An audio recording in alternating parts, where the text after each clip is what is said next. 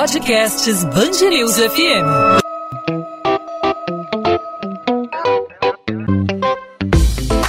Dois às 20, com Maurício Bastos e Luana Bernardes. Um decreto permite que o Ministério da Economia realize estudos para a inclusão das unidades básicas de saúde dentro do programa de parcerias de investimentos da Presidência da República. O PPI é o programa do governo que trata de privatizações em projetos que incluem desde ferrovias até empresas públicas. Esse decreto coloca a atenção primária, porta de entrada do SUS, na reta do programa de concessões e de privatizações. A ideia vai de encontro à proposta do Sistema Único de Saúde, que foi criado em 1988, lá atrás, na Constituição Federal, que determina que é dever do Estado garantir saúde a toda a população brasileira. No entanto, diante da repercussão negativa, o presidente Jair Bolsonaro voltou atrás e, por meio das redes sociais, disse que revogou o decreto, afirmou que a narrativa de privatização do SUS é falsa e que o espírito do decreto era permitir encerrar obras inacabadas. Mas o decreto, ao contrário, trata as parcerias público-privadas de forma genérica e não cita os objetivos que são alegados por Bolsonaro. Luana. Aqui no Rio de Janeiro, né, Maurício, já tivemos um projeto semelhante com as organizações sociais administrando unidades básicas de saúde. Essa proposta que não deu certo e hoje é projeto reconhecido como falido e prestes a ser substituído. Enquanto a gente discute toda a questão da administração, várias unidades de saúde em todo o Brasil, elas amargam com a falta de investimentos, com o sucateamento, o incêndio no Hospital Geral de Bom Sucesso, na zona norte da cidade, um hospital federal, foi o ápice de uma crise de anos que é vivenciada pelo sistema e não só afeta unidades federais. Unidades estaduais, unidades municipais também vivem esse processo. Esse é o nosso assunto de hoje. Nós vamos conversar com Walter Sintra, professor do curso de especialização em administração hospitalar e de serviços e sistemas de saúde da FGV. Professor, seja bem-vindo ao podcast 2 às 20, tudo bem? Tudo bem, muito obrigado. Professor, é, o que a gente pode analisar sobre essa, esse decreto né, que permite a inclusão das UBSs dentro do programa de parcerias de investimentos do governo federal? Traz um alerta aí esse, esse decreto? Com certeza, com certeza traz um alerta muito sério e a gente tem que ficar muito preocupado. É, não porque se trate de um modelo de privatização, não é isso, até porque o decreto nem diz isso exatamente. Ele fala em modelos de é, operação da, da, das unidades básicas, de construção das unidades básicas, de modernização. No entanto, a gente entende qual é o contexto onde isso está acontecendo, e aí é muito preocupante. E o contexto é que o SUS vem sofrendo, e já sempre foi subfinanciado desde o início, ele vem sofrendo um processo de desmonte. E a outra coisa é que esse tipo de proposta vem numa lógica que é uma lógica, inclusive, muito atrasada, que é achar que os serviços de saúde devem atender a uma lógica de mercado, que a lógica de mercado traz mais eficiência para os serviços de saúde. Não traz. E esse tipo de modelo, na verdade, só interessa a interesses privados. Por que, que eu digo isso? Porque esse tipo de terceirização ele está sendo construído num modelo de produção de serviços, de produtividade, mas não está sendo visto do, do ponto de vista de produção de saúde, ou seja, não é que eu, eu tenho que é, fazer esforços para fazer mais serviços. Eu tenho que fazer mais serviços, garantir mais acesso, mas eu tenho que fazer com que esses serviços sejam os serviços necessários e os serviços que vão produzir efeito tanto no paciente do ponto de vista individual, como no, na coletividade do ponto de vista de saúde pública.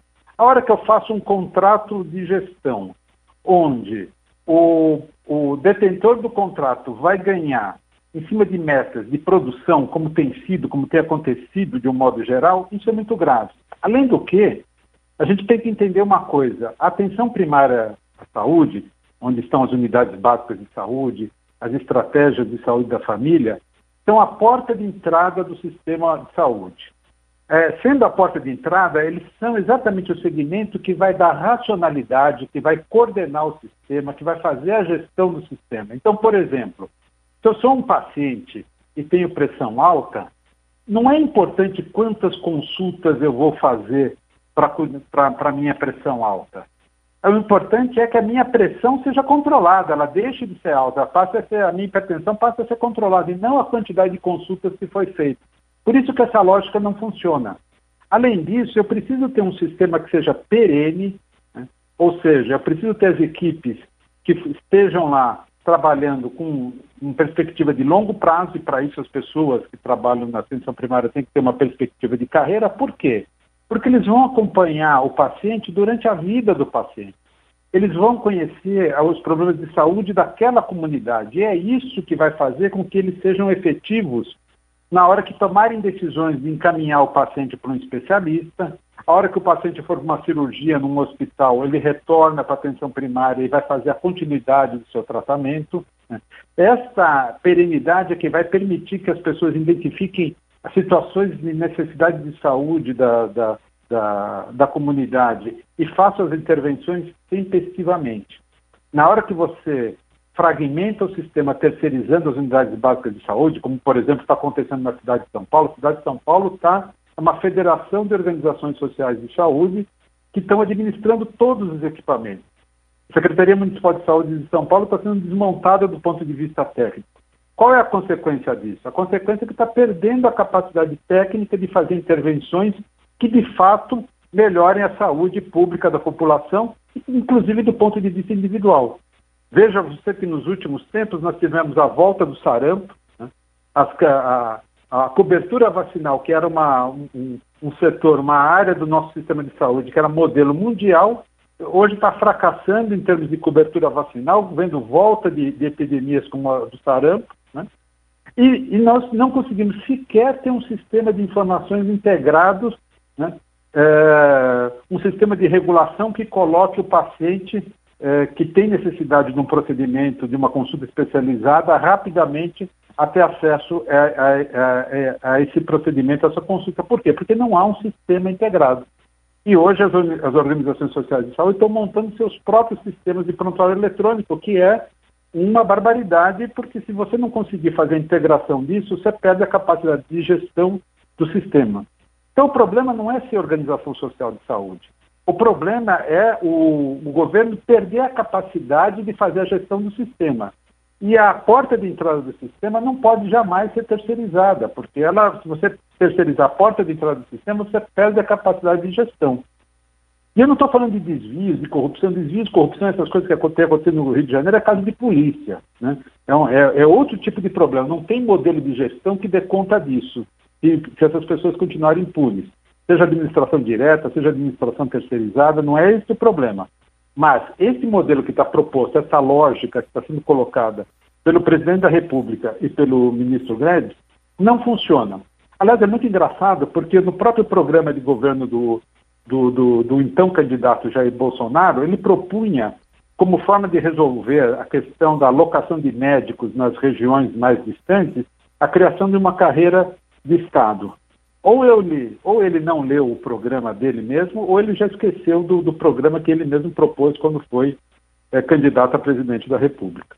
Walter, você comparava aí a transformação de uma estrutura, de um mecanismo que tem finalidade estritamente social, garantido pela Constituição de 1988, que é o Sistema Único de Saúde, especialmente as UBSs, né, que são consideradas aí a porta de entrada para o SUS, essa conversão para a administração terceirizada como uma, uma mudança para a lógica de mercado, né, da saúde é, gerida pelo mercado. Alguma experiência, existe alguma experiência é, nesse, nesse setor é, bem sucedida? Porque você falou das UBSs de São Paulo, das unidades de atenção básica é, do município de São Paulo sendo entregues à Federação de, de Organizações Sociais. No Rio de Janeiro há uma série de escândalos envolvendo essas OSs.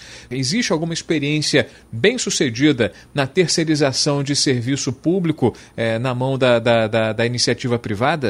Veja, vamos colocar as coisas por partes. Eu estou falando da questão do modelo como está sendo feito, principalmente na questão da atenção primária à saúde, das unidades básicas de saúde, das equipes de saúde e da família. Que a terceirização tem promovido uma precarização das relações de trabalho, uma alta rotatividade desses profissionais e que, portanto, não é possibilidade de você ter um serviço que tenha impacto em termos de níveis de saúde dessa população, já que as equipes é, são, sofrem uma rotatividade muito grande, são mal remuneradas muitas vezes, enfim. Agora, é, existem é, algumas experiências que funcionaram muito bem, por exemplo, para a gestão de hospitais.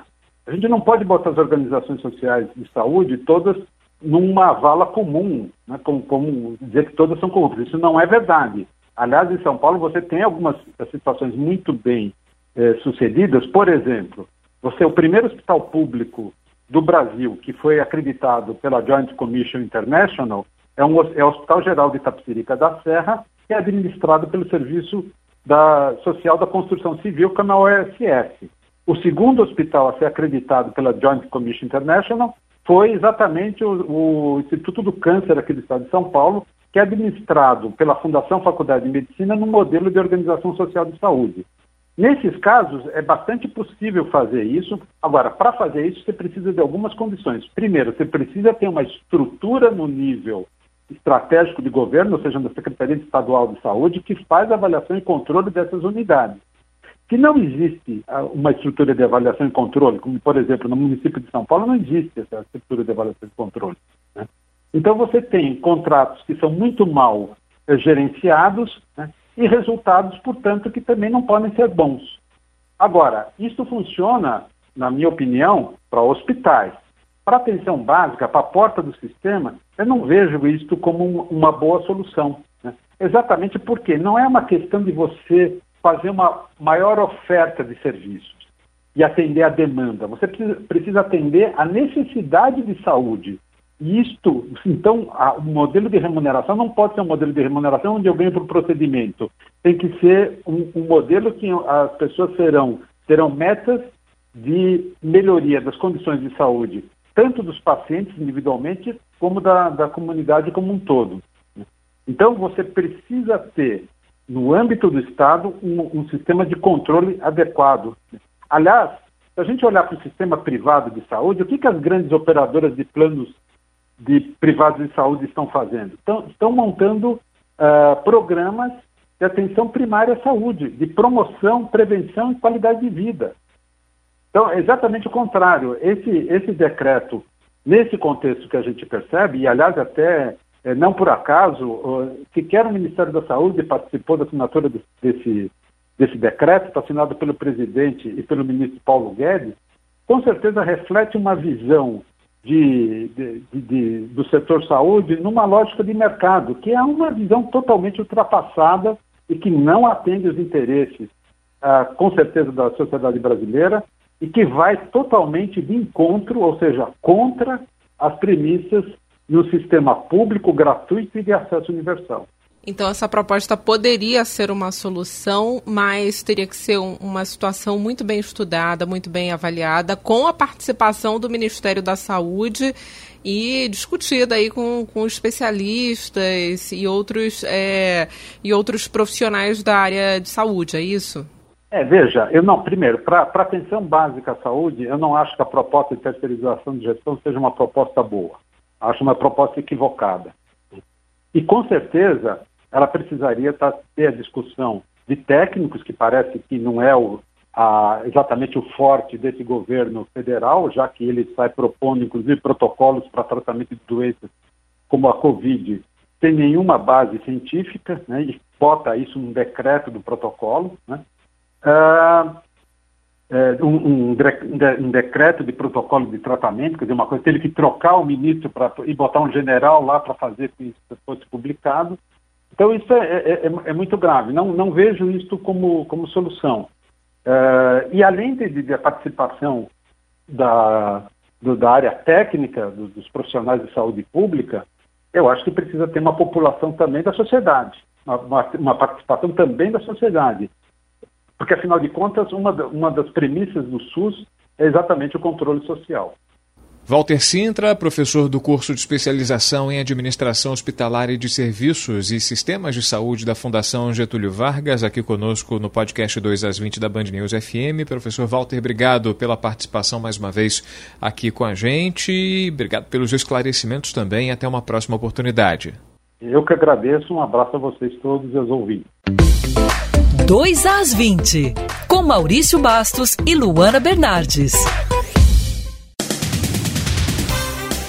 Até o início da noite desta quarta-feira chegava a 30 horas a duração dos trabalhos do Corpo de Bombeiros no Hospital Federal de Bom Sucesso, onde o incêndio atingiu o almoxarifado do prédio 1 da unidade nessa terça-feira. Três pessoas morreram durante o processo de esvaziamento do hospital. A Polícia Federal instaurou um inquérito para apurar as causas do incêndio. Os agentes estiveram na unidade na manhã desta quarta-feira para realizar a perícia, mas o trabalho foi vetado pelo Corpo de Bombeiros devido à dificuldade do acesso ao local do incêndio e à presença presença de fumaça. Obras de fachada feitas para esconder a situação real das instalações. A queixa é unânime entre os profissionais de saúde de hospitais federais do Rio, ouvidos pela Band News FM. Depois do incêndio no Hospital Federal de Bom Sucesso, médicos alertam para a possibilidade de novas tragédias em outras unidades de saúde. Na última segunda-feira, o Corpo Médico do Hospital Federal do Andaraí chegou a enviar uma carta ao CREMERGE denunciando a precariedade do trabalho por conta da falta de insumos e equipe. O Ministério da Saúde não se manifestou. O bebê da grávida baleada durante uma operação da Polícia Civil no Complexo da Maré morreu no início da tarde desta quarta-feira. Maiara Oliveira está internada com quadro de saúde muito grave no Centro de Tratamento Intensivo do Hospital Municipal Evandro Freire, na Ilha do Governador, na zona norte do Rio. Nesta terça-feira, Maiara passou por uma cirurgia na mesma unidade. De acordo com a polícia, os criminosos atiraram contra os agentes que se preparavam para deixar a operação depois de uma pane mecânica no veículo blindado. Durante o confronto, a vítima foi atingida por uma bala perdida. Um parecer feito pelo grupo técnico do Instituto Estadual do Ambiente do Rio de Janeiro nega a concessão da licença ambiental para a construção do autódromo de Deodoro, na zona oeste da capital fluminense. O documento de 192 páginas aponta inconsistência no estudo de impacto ambiental que foi apresentado pela Prefeitura do Rio para a construção das pistas da floresta do Camboatá. O relatório, elaborado por engenheiros, arquitetos e urbanistas, geógrafos e biólogos, foi encaminhado para a Procuradoria-Geral do INEA, que vai emitir um parecer jurídico sobre o licenciamento. Bruno Lazzaroni não é mais técnico do Botafogo. A saída foi definida após reunião realizada pela diretoria do clube nesta quarta-feira. Em nota, o Glorioso informou que Lazzaroni foi convidado para permanecer como integrante da comissão técnica da equipe. No entanto, o treinador ainda não se manifestou. O preparador físico Felipe Capella e o auxiliar técnico Fábio Lefundes também estão de saída. Com isso, o preparador de goleiros Flávio Tênios vai comandar o Botafogo contra o Ceará no sábado, em partida válida pelo Campeonato Brasileiro. 2 às 20. Podcast 2 às 20 vai ficando por aqui, hoje falando sobre saúde, sobre esse polêmico decreto que deu que falar ao longo do dia de hoje, decreto que foi revogado no início da noite de hoje pelo presidente Jair Bolsonaro, segundo ele mesmo anunciou nas redes sociais, e um decreto que gera discussão, né? Porque segundo o nosso entrevistado, é, em um cenário atual representaria o desmonte do SUS, né, Maurício? Pois é, esse decreto o presidente recuou, voltou atrás devido à repercussão negativa em meio às mais variadas vozes da nossa sociedade diante aí da possibilidade da privatização da porta de entrada do SUS, né? O decreto trata genericamente é, dessas parcerias público-privadas nessas unidades básicas de saúde, unidades de pronto atendimento. O presidente Jair Bolsonaro se manifestou por meio das redes sociais, disse que não era bem assim, que não se tratava de privatização, que se tratava de uma, uh, de uma injeção financeira para poder finalizar obras inacabadas de unidades espalhadas por todo o país. Ele até é, especificou quantas seriam uh, unidades a serem concluídas mas voltou atrás, decidiu revogar o decreto em vez de dar sequência a essa ideia. Se era para reformar unidades, né? por que não mantém um decreto? Por que não de, é, manteve a decisão, continuou firme é, com, essa, com essa iniciativa de parcerias público-privadas. O nosso entrevistado disse que são saudáveis parcerias público-privadas, até citou exemplos bem-sucedidos, mas não exatamente na gestão de unidades que são consideradas portas de entrada do SUS, que são unidades de atendimento básico. Né? E sempre, né, Maurício, com a participação do Ministério da Saúde, esse decreto previa aí que o Ministério da Economia realizasse esse estudo, que é bem diferente, né? E a necessidade sempre, quando a gente discute SUS, a necessidade da presença de técnicos, de profissionais de saúde, de professores, de universidades, todos para discutir o SUS, que é um sistema tão importante para a sociedade, especialmente nesse momento de pandemia. De pessoas que vivam a saúde né, por dentro, né, que conheçam todos os membros da saúde pública, que trabalham, que lidam diariamente com a saúde no Brasil. Essas pessoas precisavam ser ouvidas. Bom, podcast 2 às 20 volta nessa quinta-feira, sempre com assuntos que são de importância para a sociedade do Rio de Janeiro, assuntos da nossa cidade e do nosso estado. A gente conta com a sua participação, interagindo com a gente, fazendo a sua pergunta, enviando a sua sugestão. Nosso Instagram está à sua inteira disposição. Comigo você fala pelo arroba Maurício Bastos Rádio e com você, Luana pelo Bernardes Underline Luana, Luana com dois N's, meu Instagram, onde eu falo sobre literatura também, a coluna de literatura aqui da Band News FM Rio. Você pode conversar comigo por lá. E a gente volta nesta quinta-feira com mais um podcast 2 às 20, mais um assunto aí que esteja repercutindo aqui no Rio de Janeiro ou no Brasil. Até lá, Maurício. Até lá, Luana. Tchau, tchau.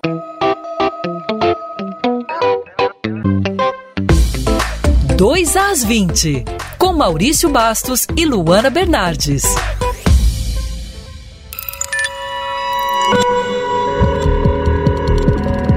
Podcasts Band News FM.